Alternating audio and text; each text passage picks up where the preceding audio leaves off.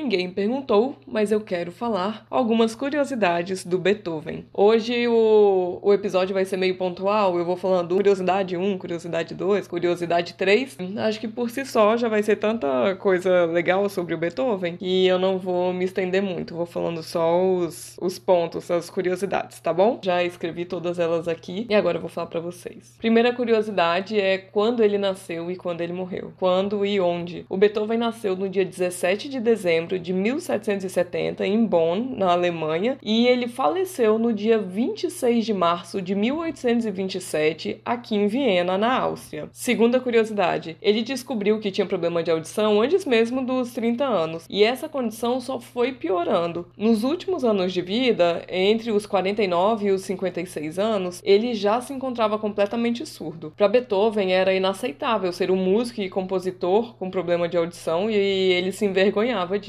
Terceira curiosidade: nessa fase da surdez, ele começou a se comunicar com as pessoas por cadernos. 137 desses livros foram descobertos em um bom estado de conservação, então é possível conhecer várias conversas da vida privada do Beethoven. Pelo que eu sei, os livros, esses 137 livros, ou boa parte desses livros, estão no Museu Casa do Beethoven em Bonn, na Alemanha, que é a cidade onde ele nasceu. Quarta curiosidade: por causa desses cadernos, sabemos o que ele mais gostava de comer: macarrão com ou sem parmesão. Ele também gostava muito de peixe. Macarrão era um prato bem caro na época, custava três vezes mais do que a mesma quantidade de arroz. Quinta curiosidade: Beethoven não tinha nem 14 anos quando ele começou a trabalhar como organista adjunto no tribunal. Ele era novinho, já tinha um trabalho com bastante responsabilidade e recebia um salário fixo por isso. Sexta curiosidade: o Beethoven compôs uma peça para piano. Eu nem sei se é assim que se fala, eu tô traduzindo direto do alemão. Meu vocabulário musical é zero, então quem souber o nome certo para peça para piano, você me conta porque eu realmente traduzi do alemão. Continuando, vamos fingir que o nome em português é esse mesmo, peça para piano, que o Beethoven compôs, chamada Für Elise. No Wikipedia diz quem supostamente era essa Elise. Lá no Wikipedia tá escrito que era uma filha de médico vienense e tal. É...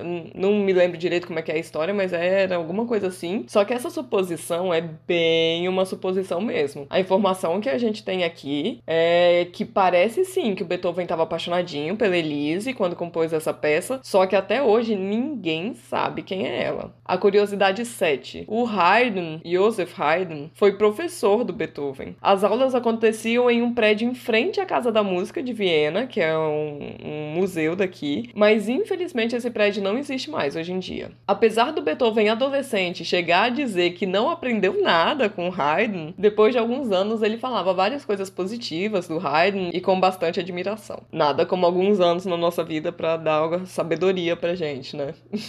a curiosidade número 8. Continuando com os professores famosos de Beethoven, ele aos 16 anos fez uma viagem de charrete saindo de Bonn, na Alemanha, até Viena, para que ele pudesse ter aula com ninguém mais, ninguém menos do que Mozart. Infelizmente, a mãe do Beethoven ficou bem doente pouco depois dele ter chegado em Viena, então Beethoven teve que retornar para a Alemanha. Ninguém sabe se durante esses dias por aqui esse encontro com Mozart realmente aconteceu. Curiosidade número 9. Depois disso, ele voltou para Viena somente aos 22 anos, então seis aninhos aí, né, de, de distância até voltar para Viena. Só que por aqui ele ficou. A Viena se tornou o lar de Beethoven, ele começou a morar aqui em Viena e não saiu, né? Ele morreu aqui em Viena. Décima curiosidade: nos quase 35 anos que Beethoven morou em Viena, ele se mudou 67 vezes. Poucas dessas casas existem atualmente. E a décima primeira e última curiosidade: a razão das mudanças frequentes era conflitos constantes com os proprietários dos imóveis, já que Beethoven fazia bastante barulho e dizem que ele tinha uma personalidade bem difícil. Outra razão era que Viena era quente e ficava cheia de poeira durante o verão. Então, na época, era costume se mudar para o campo ou pelo menos para a periferia da cidade durante o verão.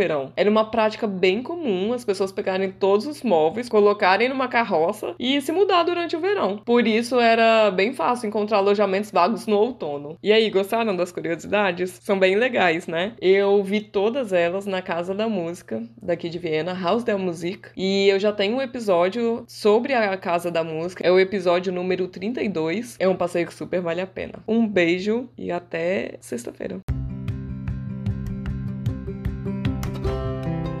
Agora é a sua vez de mandar a sua pergunta. Na descrição de cada episódio tem um link para você mandar sua dúvida em áudio. Pode ser sobre qualquer assunto. O que você quiser saber, vai lá, aperta no link e pergunte. Eu sei, dá um pouco de vergonha. Você acha que eu tô aqui como? A minha dica é: não pensa muito. Vai lá, clica, faz o áudio, nem precisa escutar para ver se ficou bom. Aperta enviar e a sua dúvida pode ser o próximo episódio. Não ia ser o máximo? Ah, se você acha mais prático, pode enviar sua pergunta em áudio também lá na mensagem privada do Instagram. Meu perfil é @vivaviena com um N só. Um beijo e muito obrigada por participar.